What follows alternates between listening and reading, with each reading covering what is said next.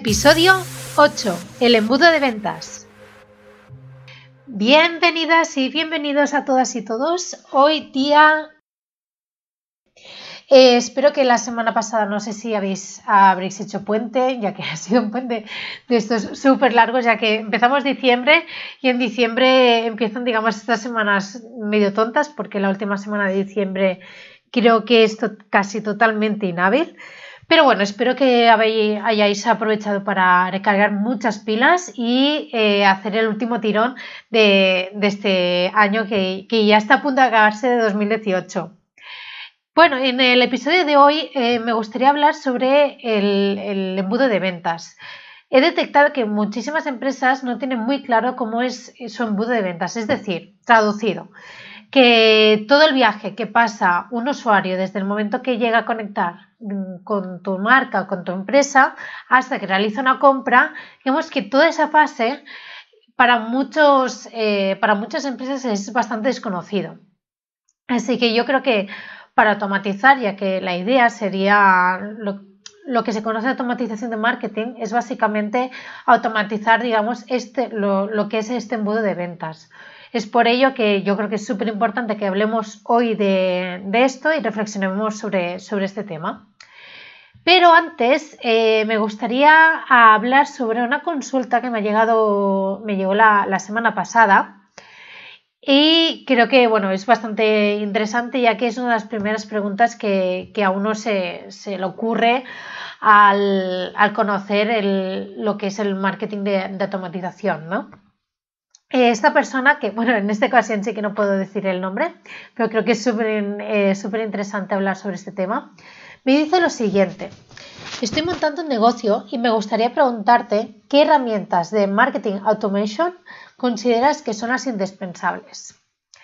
Gracias por la ayuda y un saludo.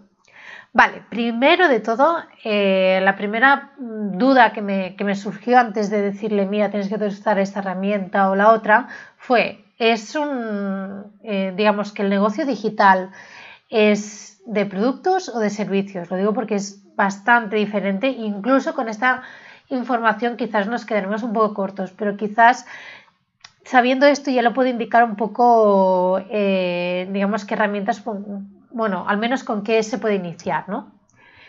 Entonces, eh, esta persona me comentó de que sería una empresa de servicios y yo primero de todo lo que recomendé y lo que recomiendo digamos, a, todas las personas es que tengan una página en WordPress. ¿Por qué en WordPress?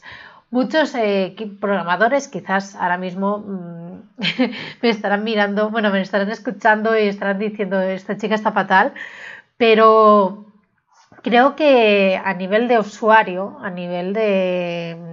porque obviamente técnicamente sí que los programadores tienen muchísimo que decir, pero yo creo que a nivel de tirar un proyecto, si tienes una idea y lo quieres iniciar eh, en breve y lo quieres hacer de manera fácil, de una forma bastante lean, WordPress te permite hacer auténticas barbaridades eh, con un conocimiento de nivel de, usuario y sin apenas saber eh, programación, sino que teniendo las ideas bastante claras te ayuda bastante a, a bueno, Obviamente tienes que tener conocimientos de WordPress, pero es mucho más fácil adquirir estos conocimientos de WordPress que, por ejemplo, aprender eh, programación. Entonces, yo lo, primero que siempre recomiendo es tener una página de, WordPress y que sea en, en, un, en un dominio, un hosting propio. Lo digo porque luego en temas de posicionamiento, esto si quieres ya lo hablo en, en otro episodio, es, esto es súper importante. Entonces, eh, una, de las, cosas que primero le he dicho es el tema este de WordPress y luego eh, la automatización de marketing. Eh, tenemos que recordar que la automatización de marketing se basa en contenidos, es decir, en artículos, en ebooks, en guías, en información, contenido, contenido, contenido. Así que lo primero que se tiene que tener preparado, que parece un poco, claro, que la gente ya directamente crea la herramienta, pero para mí es súper importante que primero de todo se tenga preparado bastante contenido. Es decir, en los días previos del lanzamiento de, este producto, yo lo que recomendaría es preparar muchísimo contenido, tanto sean artículos como sean emails súper interesantes, obviamente con contenido propio, incluso ahora hay hay muchísimas, eh, muchísimas empresas que en vez de enviar una newsletter típica de información del producto y tal, lo que hacen es enviarte un artículo exclusivo por, por newsletter. Porque eso es lo que realmente da valor a, una newsletter, no que realmente te tiene que aportar algo. El usuario, una vez eh, haya estado en contacto contigo, tiene que irse con, con, la sensación de que realmente ha aprendido algo y realmente le has aportado alguna cosa. Así que para mí la, pieza clave, aparte de de workflows, automatizaciones, secuencias, etcétera, primero de todo es tener preparado mucho contenido o al menos la estrategia de contenido que, vas a realizar. Luego, obviamente, lo irás modificando. Bueno, lo, más recomendable es que lo vayas modificando y lo vayas optimizando según los resultados que, vayas obteniendo. Eh, vale, entonces, respecto a las herramientas, sería en este caso, por ejemplo, cómo eh, estar en contacto con los leads de una manera automática según su comportamiento, intereses y estado en el embudo de ventas, que eso ya lo vamos a desarrollar unos minutos después. Para ello yo lo que, a ver, mm, yo para hacer una prueba sencilla y para empezar a conocer los usuarios, etcétera, utilizaría una herramienta de email marketing. En este caso, yo creo que, por ejemplo, MailChimp podría cubrir esas necesidades. Hay gente que no le gusta MailChimp, así que podrías utilizar eh, MailRelay o GetResponse, bueno, otras otras alternativas. Pero digamos que, sería el mismo concepto, ¿no? Probar una herramienta de email marketing, porque al final lo que, lo que quieres hacer es estar en contacto con los, con, con los usuarios de manera automática para que al final conviertan en ventas. Y eh, también para, digamos, hemos dicho que mm, queremos estar en contacto con esos leads de manera automática según sus, eh, su comportamiento e intereses. Entonces aquí es donde entra Zapier, ¿no? Que Zapier lo que puede hacer es activar, digamos, eh, en el momento que el usuario hace una determinada acción, que Zapier avisa a MailChimp para que envíe un correo electrónico. Así que, en resumen, para mí serían WordPress, MailChimp y Zapier.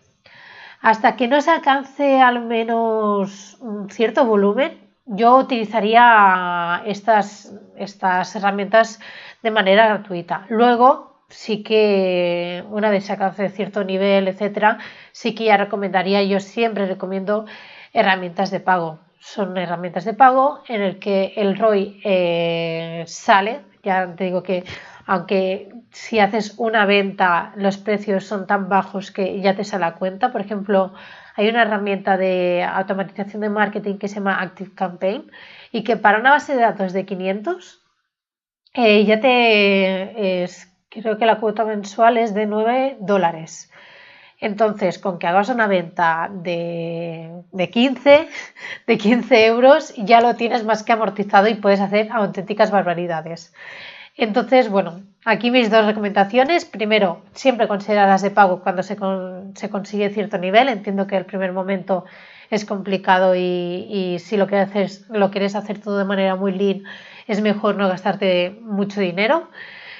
El mínimo, yo me gastaría el dinero en dominio y en hosting. Eh, eso, vamos, sería lo básico, pero a partir de ahí yo iría utilizando herramientas gratuitas entonces, bueno, más o menos sería esta la, consulta que, hablé con, esta persona que me contactó por LinkedIn.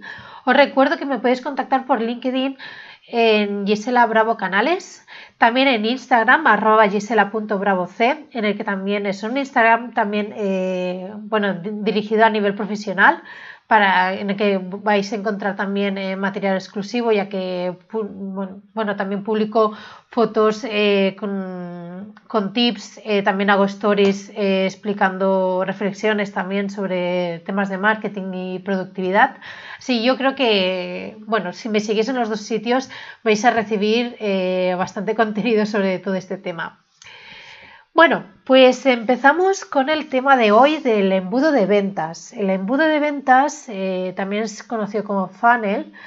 Eh, yo siempre lo digo como funnel porque lo aprendí de esa manera, entonces me cuesta mucho traducir, sobre todo ya veréis que en temas de, de, marketing y si ya estáis en el mundo, sabéis que la mayoría de cosas se utilizan ya las palabras inglesas. Así que a mí ya me parece bien decirle funnel. Pero bueno, digamos que para, yo creo que decir embudo de ventas en un inicio eh, da una representación bastante clara de lo que es, ¿no? Es decir, eh, un embudo, digamos, que ya sabéis que tiene una parte inicial ancha y se va, y se va estrechando, ¿no? Pues eh, esta idea, digamos, sería de que imaginaos que en la parte ancha entran usuarios o entran visitantes a tu página web, entran visitantes a tu página web y tal, pero claro, no todos te van a comprar. esto es como en una tienda. Eh, si tú vas a una tienda, ves que entra mucha gente, pero no todos, eh, algunos entran simplemente porque les ha llamado la atención y, quieren entrar, pero al momento se salen, que eso sería, por ejemplo, eh, gente que rebota. Luego estaría el, aquellos que se quedan mirando, la, por ejemplo, en una tienda de ropa, se quedan mirando la ropa. Luego estarían que esos, digamos, que ya estarían un poquito más avanzados en el embudo de, de ventas, es menos cantidad también. Algunos incluso se llegan a, van al probador y se prueban la ropa que esos ya están muy cerca, o sea, les queda nada para, que eso se convierte en venta, eso ya es una parte bastante inferior del embudo de ventas. Y luego están aquellos que al final acaban comprando. ¿De acuerdo? Digamos que la cantidad de personas de las que vamos hablando se, van viendo disminuyendo a medida que se acerca el momento de la compra. Eso mismo es en Internet, en digital.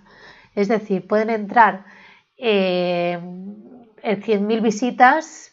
De esas 100.000 visitas eh, podemos conseguir 40.000 usuarios que han dejado su, por ejemplo, su email. De esos 40.000, 20, eh, bueno, un 50% es bastante, pero no sé, pongamos un 10, un 10% eh, miran mm, más contenido nuestro, se interesan, interactúan, etcétera. Y luego digamos que 500 eh, acaban realizando la, compra en vuestra página web, tanto sea de e-commerce como de servicios en e-commerce. Esto eh, se ve mucho mejor porque puedes ver cuando está en la cesta, en qué momento abandonan la cesta, qué productos añaden, qué productos descartan. En cambio, en servicios normalmente es solo un servicio por lo tanto, no hay, digamos, todo este proceso, ¿no? sino que el proceso queda más fuera eh, en, lo que es el, como, el usuario acaba decidiendo, pero no lo ves tanto en, pantalla, sino es más psicológico.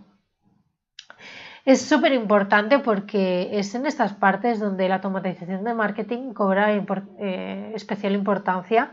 Es cuando el marketing puede, mediante contenidos, mediante, bueno, yo hablo contenidos, pero no estoy hablando siempre de contenidos de ebooks, de eh, textos súper largos, no, no, no. Yo cuando hablo contenidos es eh, información, es, sí, información básicamente de interés para el usuario.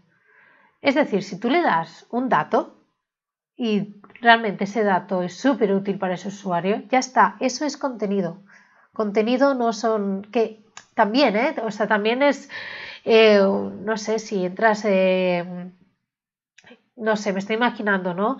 Un e-commerce de moda, eh, si ofreces un ebook, por ejemplo, de cómo eh, saber la talla de, la talla de, tu ropa en todas las e-commerce y cómo medir y cómo tal, y es un ebook bastante largo en el que te dice, mira, estas son las maneras, nuevamente hay estas, bueno, estas e-commerce que son las más, eh, las más importantes lo miden así, tienen en estas medidas, no sé qué, míralo en tal sitio, quizás eso más largo y, obviamente es de, es de mucho, mucho valor y mucho interés del usuario.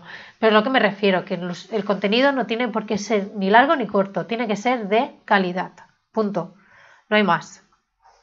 Entonces, eh, bueno, yo lo que haría eh, en vuestro caso sería hacer un, embudo, para eso no necesitas ninguna herramienta ni nada, simplemente en una página eh, dibujas en un embudo y te imaginas un poco el usuario cómo, cómo va viajando a través de, desde el momento que entran en contacto contigo. Entonces vas viendo, vas diciendo, vale, pues no sé, tu caso de servicios, por ejemplo, entra a la página web, luego va a mirar eh, eh, donde, quién soy, luego mira mi localización, luego mira precios, luego mira un artículo y ahí compra. Pues ahí, ahí ya tendremos un embudo, ahí ya tendríamos eh, bien cómo, cómo se comporta el usuario. También es importante detectar aquellos que no acaban comprando. Es decir, hacer un embudo de ventas para aquellos que no, compran, que parece eh, contradictorio, pero es súper importante también porque es, eh, quizás te estás perdiendo una masa crítica y por no fijarte el por qué, eh, cuál es su, cuál es, qué, es lo que les para para acabar comprándote, quizás con eso también aumentas ventas. Obviamente, uno de los objetivos de la automatización de marketing es mejorar conversiones, pero eh, también es eh, averiguar también aquellos usuarios y, digamos, detectar esos pains, esas, esas dudas que tienen los usuarios para acabarte de, acabar de comprarte. Bueno, hasta aquí yo creo que es una, es una buena reflexión. Yo creo, bueno, os he dejado una especie de deberes en el que tenéis que hacer eh, este tema del embudo de ventas, que de verdad que os va a ayudar muchísimo. Esto ya lo digo a nivel de online, offline y para cualquier tipo de negocio es súper importante tener controlado eh, todos, todos estos pasos de cómo, cómo se comporta porque como, dicen, lo que no se mide no se puede mejorar. Y yo creo que qué mejor que centrarse en mejorar las, ventas de tu negocio. Y hasta aquí el episodio de hoy. Muchas gracias por escucharme. En el, en el próximo episodio vamos a hablar sobre cómo definir nuestro buyer persona, eh, nuestro usuario y a partir de ahí ya iremos eh, bueno, desgranando un poco qué tipo de acciones podemos hacer una vez ya tenemos el, el buyer persona. Bueno, muchísimas gracias por escucharme. Acordaos de que me podéis contactar tanto por correo electrónico a gisela.giselabravo.com, por LinkedIn Gisela Bravo Canales y por Instagram eh, gisela.bravoc. Muchísimas gracias y cualquier cosa ya sabéis, me podéis enviar consultas, sugerencias para que hable en el, en el próximo podcast. Y nada, espero que paséis una genial semana y hasta el próximo martes. Adiós.